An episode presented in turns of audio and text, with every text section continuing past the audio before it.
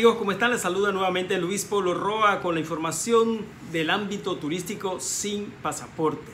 Iniciamos esta semana con una excelente noticia porque se creó el primer circuito de turismo indígena y se llama Panamá Indígena, que presenta una oferta vinculada a las culturas precolombinas de los siete pueblos indígenas vivos del país. Son ellos los Bribri, los Naso, los Nobe, los Buglé, los Guna, los Wonan y los Emberá, que ofrecerán al visitante una muestra viva del patrimonio cultural panameño verde, o sea, la naturaleza, y azul, lo marino, lo bello de nuestro mar y se celebra el Día Internacional del Turismo LGBTQ. Usted no lo sabía, ¿verdad? Pero así es, el 10 de agosto se celebró el Día Internacional del Turismo LGTB, una fecha que promueve, según la historia, desde mediados de 1965, cuando se editó por primera vez The Address Book, el equivalente a la comunidad LGBTQ del The Green Book que guiaba a viajeros afrodescendientes por el sur segregado de los Estados Unidos desde 1936. Y otra buena noticia también, proponen modificar los días puente para generar mayor tráfico de turismo interno, así como lo escucha. Una propuesta presentada en la Asamblea de Diputados por el parlamentario Juan Diego Vázquez, quien busca brindar los mecanismos para facilitar los viajes internos de panameños y residentes al interior del país durante fechas especiales como el 10 y 28 de noviembre, el Día de las Madres, el Día del Trabajador y otros, para pasar sus días libres a fechas más convenientes para hacer turismo interno. Así que veamos y esperemos a ver cómo queda esta propuesta. Nace la Cámara Nacional de Turismo Indígena, se llama Canatari.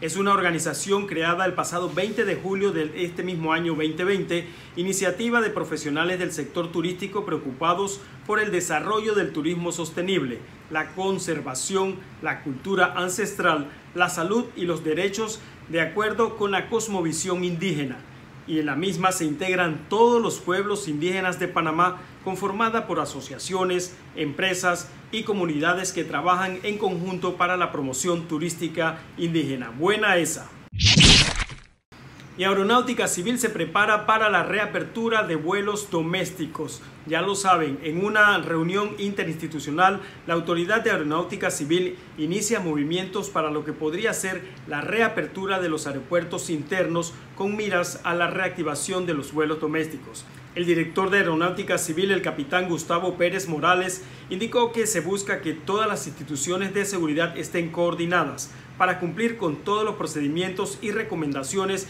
del Ministerio de Salud al momento de esta reapertura. Y no crea que porque estamos en cuarentena no habrá Expo Turismo. Sí habrá, solamente que cambió de nombre y de plataforma porque ahora va a ser virtual. Así como la escucha, Expo Turismo ahora es Experience Panama Expo. Así lo dieron a conocer sus organizadores de todas las versiones anteriores de Expo Turismo.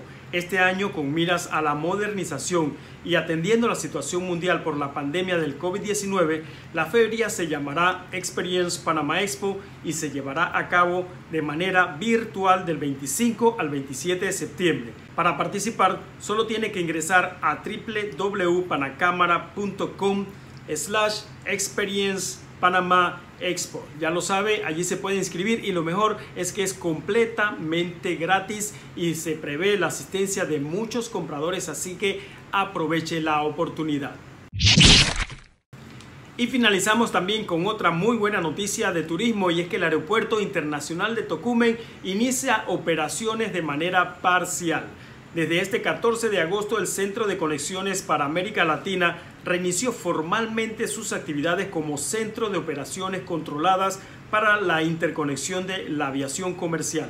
Mediante estas operaciones controladas se autoriza la salida de personas del territorio nacional y también se permite el tránsito de pasajeros por la terminal aérea de forma limitada en cuanto a número de vuelo y conexiones. Así que ya lo saben, empieza a tomar vida nuevamente el ámbito turístico.